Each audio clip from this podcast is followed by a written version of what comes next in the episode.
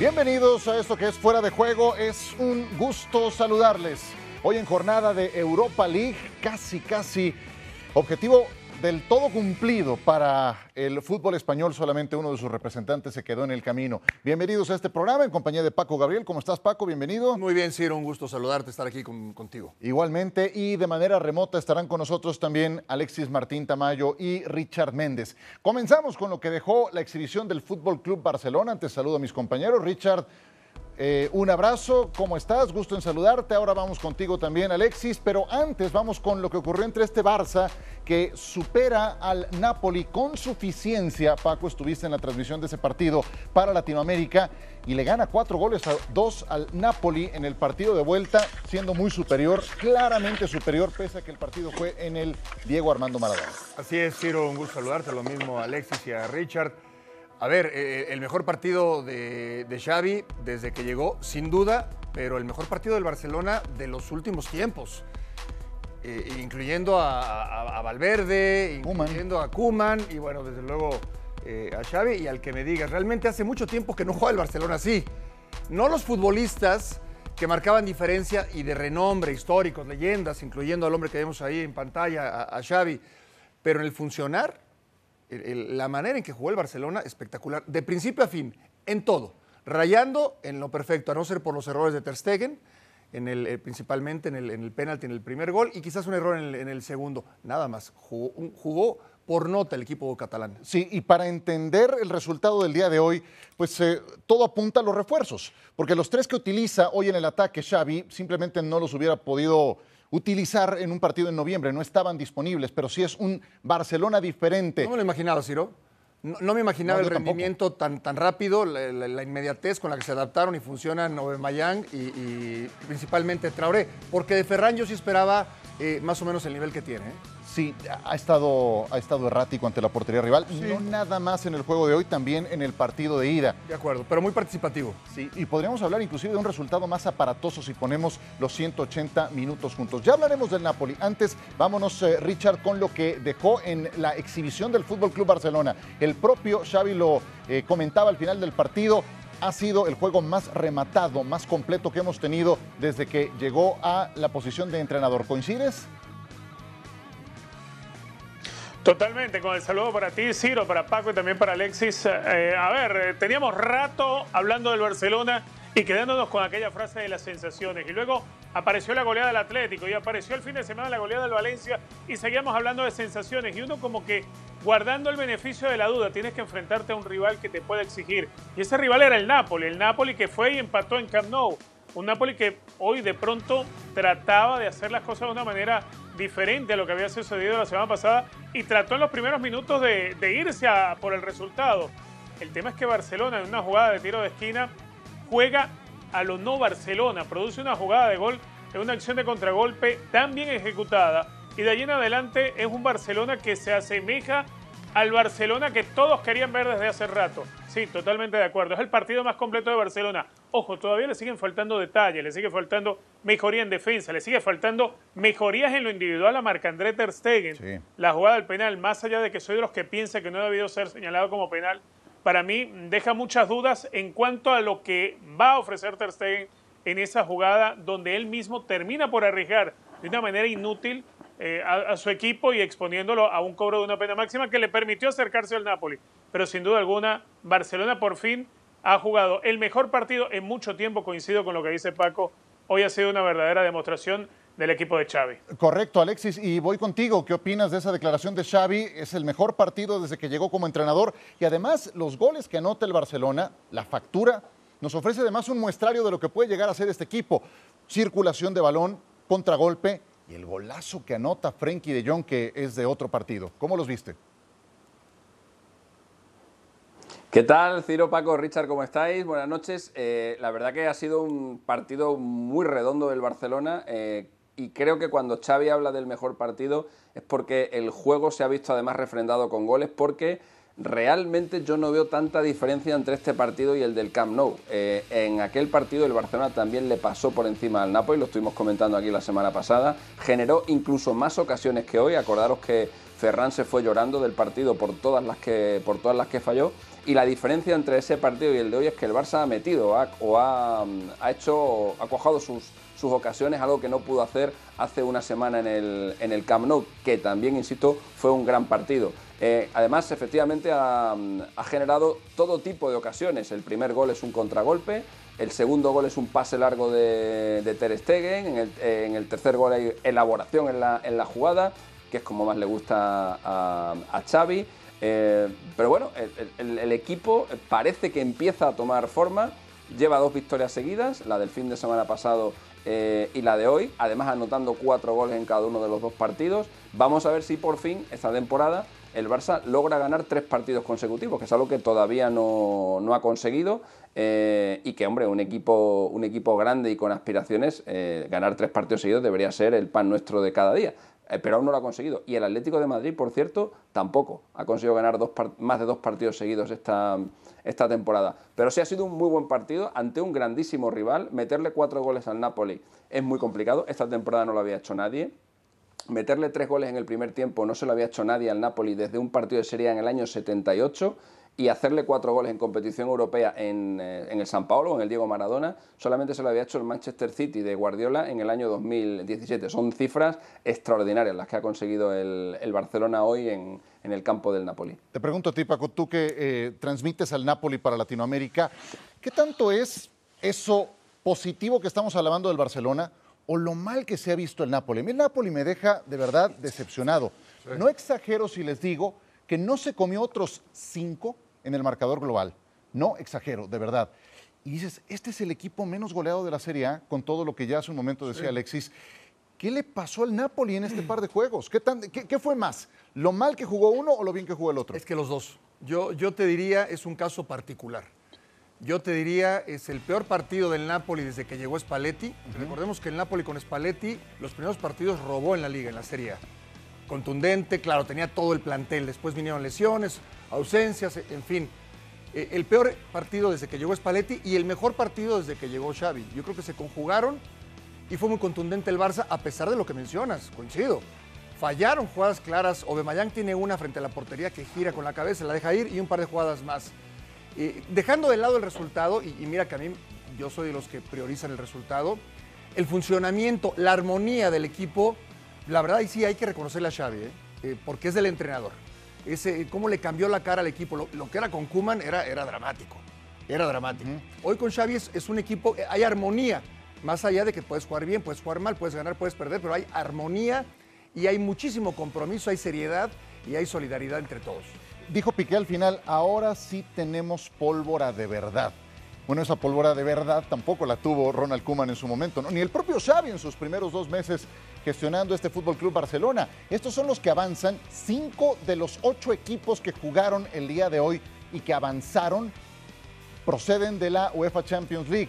Los posibles rivales para los de la primera columna aparecen en la segunda, los que pasaron by esta etapa de playoff por haber terminado como líderes de grupo en eh, sus eh, respectivos sectores en esta Europa League. Y ahí es donde el Barcelona pues eh, se mantiene vivo después de esta sólida actuación. ¿Tú qué opinas, Richard? ¿Qué tanto fue lo bien que jugó uno y lo mal que jugó el otro? A mí me deja, la verdad, muy decepcionado el Napoli después de lo de hoy. Sí, tengo que coincidir contigo. A ver, el Napoli creo que nunca termina de asimilar el primer gol que encaja. El choque anímico es tremendo y después eh, nos terminamos encontrando con un Napoli que resulta hasta nervioso, hasta temeroso, por decirlo de alguna manera. La jugada del segundo gol, que es ese balón largo que suelta eh, Marc-André Ter cuando está el lujo que se hace Ferran Torres en el taco. La pelota cuando la recibe Frankie de Jong todavía recorre 4 o 5 metros con la pelota en los pies sin que nadie salga a achicarlo, a apretarlo. Eh, es prácticamente una invitación para que Frankie de Jong te meta la clase de gol que mete con la gran pegada que tiene, pero que además de eso Napoli no reacciona no porque defensivamente no conozcan que hay que ir a checarle a un rival, sino simplemente porque estaba todavía impactado por el gol que habían quejado. De inmediato están ya 2 a 0 y, el Napoli no encuentra respuestas y ni siquiera es capaz de levantarse con el gol de, aquella pena máxima que, repito, se ha podido evitar o ahorrarse Marc-André Ter actuando de una manera distinta. De todos modos, eso no es excusa para el equipo napolitano el escudarse en el miedo, en los temores. Barcelona da un gran partido con seriedad, incluso eh, esa pólvora que hacía referencia a Piqué, porque ahora sí llegan los goles y están llegando cuatro en un partido y cuatro en el otro, Pues hoy yo creo que Aubameyang, de haber tenido verdadera puntería, hubiese hecho cuatro goles él solo en el primer tiempo, porque hay que ver todo lo que desaprovechó Pierre-Emerick Aubameyang, el gabonés, eh, durante los primeros 45 minutos. Barcelona hoy le ha pasado por encima a un Napoli que lució muy mal, muy por debajo a lo que había mostrado la semana pasada. Alexis, coincidencia que los tres que utilizó hoy Xavi en el ataque, Ferran, Aubameyang y Adama, procedan de la Liga Premier, ¿te dice algo? Eh, bueno, son, son, a ver, son tres jugadores fantásticos, sobre todo eh, Aubameyang. Eh, ha brillado en, todas las ligas en las que ha estado. Empezó brillando en Francia, brilló en Alemania muchísimo, en el Dortmund, brilló eh, hace un par de temporadas en el, en el, Arsenal de una manera enorme, hasta el punto de convertirse en el jugador más caro en la historia del, del club. Y este año lo que le, han, lo que le ha apartado de de la Premier es eh, actos de indisciplina que han hecho que rompa con su entrenador, con Mikel Arteta, pero la calidad de, de es indiscutible. A mí, creo que lo comentamos eh, cuando se cerró el mercado, a mí me pareció el fichaje más, más sobresaliente del mercado de, invierno. Para, para, mí fue una ganga que el Barça pudiera fichar a semejante delantero eh, a, coste cero. y por ahí no veo no veo coincidencia o no veo, no veo una, una, especie de, relación con que esté en la Premier. En el caso de Adama Traoré siempre ha sido también un jugador muy físico, salvo cuando se fue del Barça, que parecía un, que parecía un crío y que era muy, muy delgaducho, pero es un, es un futbolista eh, muy potente, es un futbolista muy muy musculado, no, no, no, no, parecen el mismo jugador. Y en el caso de Ferran es el único que todavía le falta por, por, por encontrar el gol. Eh, eh, hoy también ha tenido bueno, alguna, alguna ocasión. Creo que es lo que le falta al Barça, ¿no? el, hecho de que, de que el tercer fichaje y el primero de todos, el que llegó, que es el, caso de Ferran y, que, es el más caro además de todos, de todos ellos, también encuentre el camino hacia la, hacia la portería. Pero, pero los tres están cumpliendo con, con, lo que se esperaba de ellos y con sus características y no, no, no, no sé si tiene mucho que ver con, con el ritmo de la Premier. A lo mejor me lo preguntabas por eso, ¿no, Ciro? Porque, porque vengan con más ritmo de la Premier o, algo parecido. Sí, sí, es posible. Bueno, tenemos ya casi listo a Dani Martínez. Antes de ir con él hasta Napoli, una eh, pregunta para los tres con una breve explicación. Paco, ¿le alcanzará al Barcelona para ganar la Europa League? No. ¿No? No, creo que no. ¿No crees? Después de lo de hoy. No. El juego más rematado. Hay que ver los rivales. Hay que ver los rivales. Creo que ha mejorado mucho el Barça. Está para entrar eh, en los cuatro primeros de la liga. No, no lo veo como uno de los favoritos. Por encima, bueno, de entrada veo al Sevilla por encima del Barça para ganar. Uno de los y, no lo veo. hablamos del Sevilla. Sí, de los, de los mejores favoritos, o sea, de los, de los más favoritos para ganar el título. Bueno, ya hay un no para el Barcelona ganando la Europa League. ¿Qué dices, Richard Méndez? Si no corrige las deficiencias defensivas y si no corrige en lo individual Marc-André Ter Stegen, va a ser difícil porque errores puntuales aparecen en partidos que son clave. Esos errores te pueden dejar fuera de un, título que está buscando a nivel internacional con la UEFA Europa League, que sería esa vía para entrar a la Liga de Campeones de Europa sin estar tan mortificado terminar entre los cuatro primeros en la Liga Española. Alexis, ¿le alcanza para ganar la Europa League al Barcelona?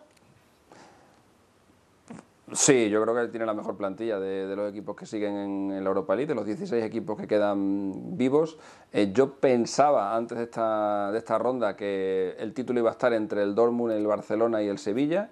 Eh, el Dortmund ya se ha caído, además sorpresivamente contra el Rangers, es verdad que no estaba su gran estrella, pero, pero sí, sí, veo al Barça con, eh, con potencial suficiente para, para, ganarle a cualquier otro rival. Dos a dos, yo soy también de los que piensa que pueden ganar la Europa League jugando a este nivel y que esto sea parte de una trayectoria ascendente que trae un Barcelona que no pierde en los 90 minutos, lo checábamos con nuestro productor eh, antes de entrar, desde el juego contra el Bayern Múnich, ese con el que quedaron eliminados de la UEFA Champions League. Vamos hasta Nápoles con eh, nuestro compañero Dani Martínez. Gusto en saludarte, Dani. Hola Ciro, qué gusto saludarte, qué gusto estar en contacto contigo y otra vez en fuera de juego, aquí en el Diego Armando Maradona y en la ciudad de Nápoles ha caído la noche, pero en serio, ¿eh? ha caído la noche también para los aficionados eh, del equipo de Spalletti, que en realidad sufrió una lesión de parte del equipo de Xavi Hernández, del Barcelona, que eh, la gente se codeaba en, las tribunas, en la, en la tribuna de prensa donde nosotros estamos diciendo ha vuelto el Barcelona. Este es el Barcelona que nos tenía acostumbrado. El ADN es todo este. ha vuelto el Barcelona, porque en realidad eh, eh, jugó un partido excepcional, mejor desde que ha llegado Xavi Hernández al banquillo del equipo eh, Condal. En conversación con nosotros, el entrenador le bajó presión a aquello, diciendo como que, bueno, no hemos hecho nada, hemos llegado solo a octavos de final y en realidad estamos empezando a construir, hay que confirmarse. Y claro, así es el fútbol, se piensa ya en el partido que sigue, pero este, hay que decir, fue intenso, solidario, fuerte, mm, con un, eh, eh, con un guion que se conocía a memoria, eh, con una confianza que los jugadores reencontraron. Todo esto le faltó al Nápoles y por eso aquí el Nápoles ha ganado el Barcelona y está en octavos de final de la Europa League. Vuelvo contigo, Ciro, a fuera de juego. Un abrazo muy grande desde la ciudad de Nápoles.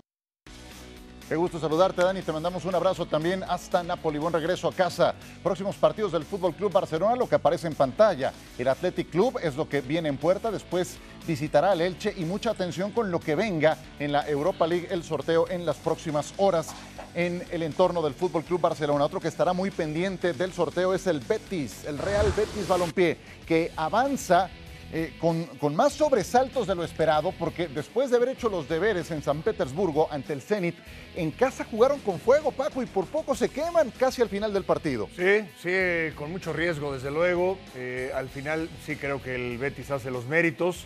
Un equipo, yo te diría el equipo sensación, ¿eh? un equipo que en, la liga está por arriba de las expectativas y en este momento en la, en la Europa League, bueno, avanza a la serie de, octavos. Un gran trabajo de Pellegrini. Sí, viene el derby contra el Sevilla. Se podrían poner a dos puntos del sublíder de la liga en la actualidad. Por supuesto que están vivos en la Copa del Rey después de sacar un buen resultado en su primer encuentro. Y ahí los tienen en la Europa League también avanzando a la ronda de octavos de final con un plantel profundo, Richard, que, que hoy no sé qué tanto te gustó cómo jugó el Betis, porque, porque el juego bien se pudo ir a prórroga con ese gol que le anulan al equipo ruso en la recta final del encuentro. Sí, es un partido donde termina pasando sus sustos. No sé si, producto de la urgencia que tenía el Zenit, si producto también del exceso tal vez de, venir con la confianza de haber logrado eh, la victoria en condición de visitante, pero sí un Betis que, que lo termina sufriendo, pero que sigue dejando el agrado. A mí me gusta mucho ver este Betis porque es un equipo muy alegre en su fútbol. Es más, eh, yo veo que hay jugadores que hoy están disfrutando más de jugar con esta camiseta del Betis que en tiempos anteriores. Bueno, uno de ellos que yo veo jugar con mucha más alegría es, por ejemplo, Guardado. Yo veo hoy a Andrés Guardado mucho más contento de este plantel. Eh, veo que, la idea del ingeniero eh, ha calado bien dentro del grupo y es esa clase de equipos divertidos de ver. Eso es lo que es el Betis, un equipo divertido de ver jugar al fútbol. Escucho al final del partido Pellegrini, Alexis, eh, porque le preguntaron por Juanmi. Si hay un jugador importante para el Betis en esta campaña es Juanmi. Se quedó en la banca y dijo, sí, sí, lo tenía pensado utilizar en caso de alargue. O sea, como que tenía todos los hilos en las manos el ingeniero Pellegrini y bueno, al final le salió. ¿Así mismo sientes al Betis?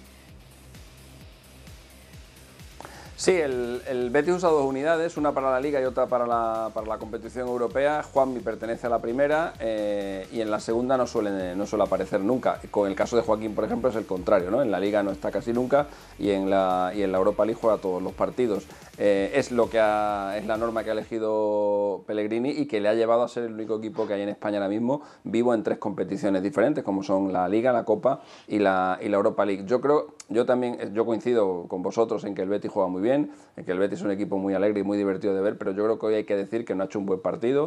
Creo que ha sido superado por el Zenit. Los últimos 30 minutos han sido agónicos. Eh, el Zenit ha creado todo tipo de ocasiones de gol. Yo creo que ha merecido la prórroga.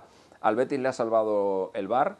Eh, yo creo que mañana UEFA tomará una decisión sobre los equipos rusos, quizá de expulsarlo de las competiciones europeas. Hoy ya hoy ha tomado esa decisión por adelantado, quitándose de en medio al, al Zenit, que que hoy, insisto, hoy ha merecido hacer ese gol por todo lo que ha, por todo lo que ha generado, sobre todo en el segundo tiempo, y haber podido ver una, una prórroga que habría sido también muy, muy bonita. En cualquier caso, bueno, pues el Betis, eh, el Betis pasa a la siguiente ronda de una forma muy pareja a como lo hizo el otro equipo de la, de la ciudad, el Sevilla, hace dos años.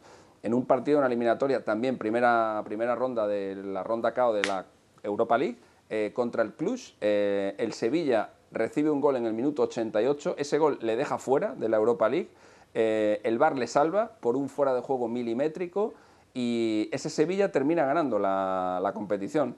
Bueno, vamos a ver qué es lo que ocurre con el Betis. A veces el, VAR ha llegado para este tipo de, para este tipo de cosas, ¿no? Para corregir eh, errores eh, groseros de los árbitros. Yo creo que el de hoy eh, no era tan grosero, pero bueno, oye, bienvenido sea. Yo prefiero que pase el Betis a que pase el Zenit, obviamente. Por supuesto, sí. Y Guardado también, como titular, casi completa toda la ruta, lo relevan sobre la recta final. ¿Va recuperando su nivel, Andrés Guardado? Hoy titular junto con Guido Rodríguez en el medio campo. Sí, y de hecho él le da el pase al ¿no? Por el golazo que hace. Claro, eh, buen punto. Sí, y ¿sabes qué pasa? Que futbolistas de esa jerarquía, de ese talento, eh, más allá de los temas físicos normales por la edad, cuando anímicamente están bien, eh, les va bien. Y creo que mucho tiene que ver el técnico, que te va dosificando, que hay una buena comunicación, que no se excede en ponerte, que no te da ni te quita minutos, no le sobra digamos, en, el, en, el, organigrama sabe él, sabe Pellegrini quién va a jugar más tiempo, quién tiene preferencia para ciertos eh, partidos y con Guardado creo que ha sido congruente en su manera de, dirigirlo.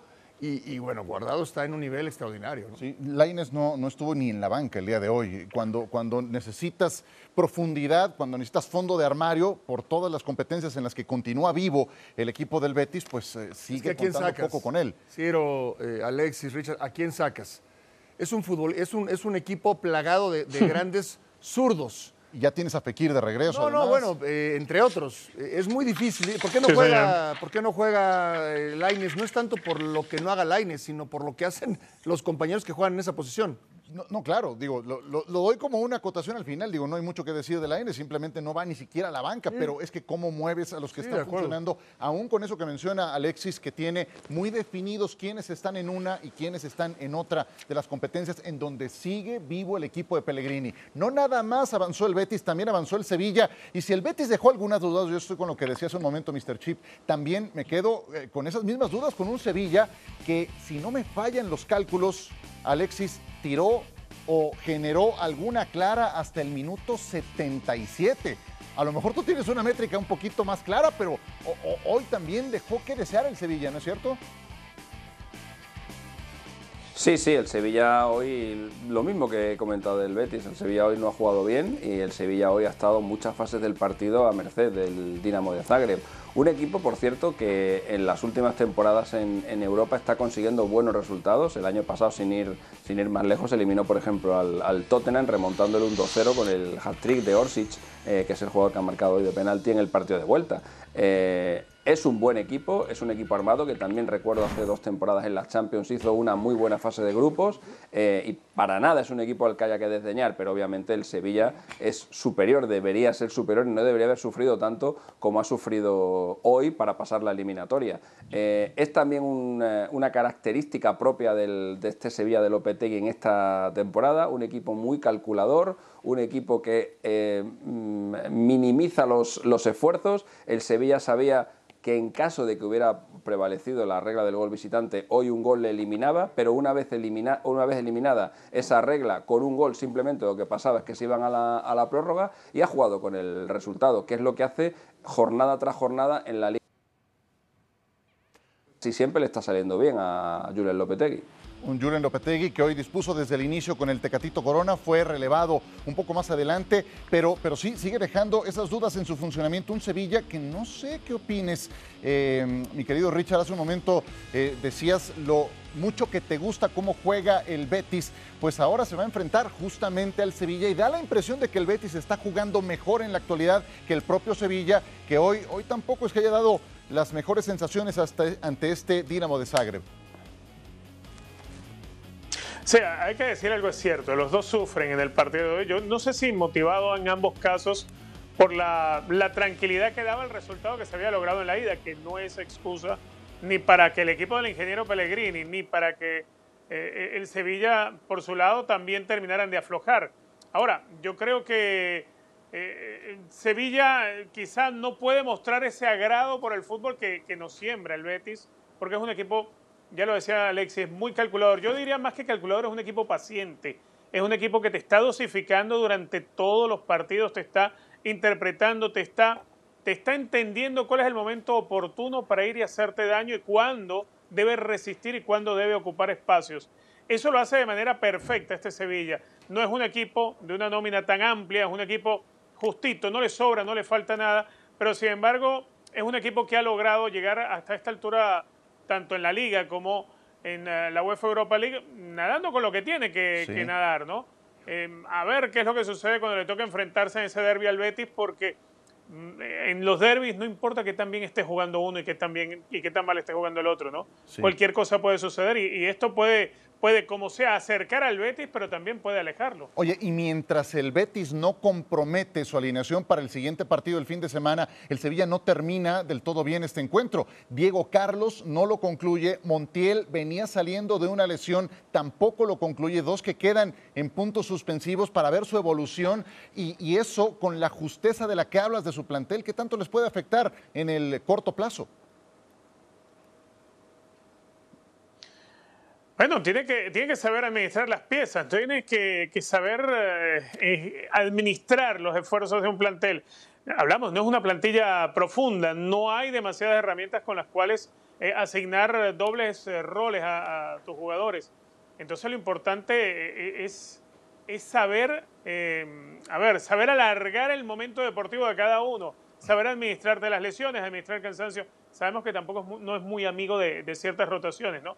Hoy uno, uno podía esperarse un poquitito más de lo que hubiese hecho el Tecatito, uno podía esperar un poquitito más, por ejemplo, de Rafa Mir, pero es un equipo que, que le siguen faltando eh, alguna profundidad y eso lo tiene que saber manejar muy, pero que muy bien el técnico. Alexis, eh, si tuviéramos que hacer un corte de caja de los equipos españoles, venimos de hablar de puros casos positivos, puros casos victoriosos que logran su boleto a la siguiente etapa, salvo el de la Real Sociedad de San Sebastián, que hoy teniendo la ventaja de jugar en Anoeta, después de que bien pudo ganar el juego de ida ante el Arbe Leipzig, ganaba 1-2 y después un penal terriblemente cobrado de parte de Kuneit Satsir, le termina marginando de la victoria, pero hoy, hoy simplemente no compitió ante un equipo alemán que lo superó, creo yo, con justicia 1-3 en el marcador final. Sí, es verdad. Eh, yo creo que en el partido de ida ya, ya mereció perder la Real. ¿eh? Es verdad que ese, penalti fue muy discutido y que la Real pudo ganar, pero, pero el, Leipzig, fue muy superior a la Real Sociedad en el partido de ida.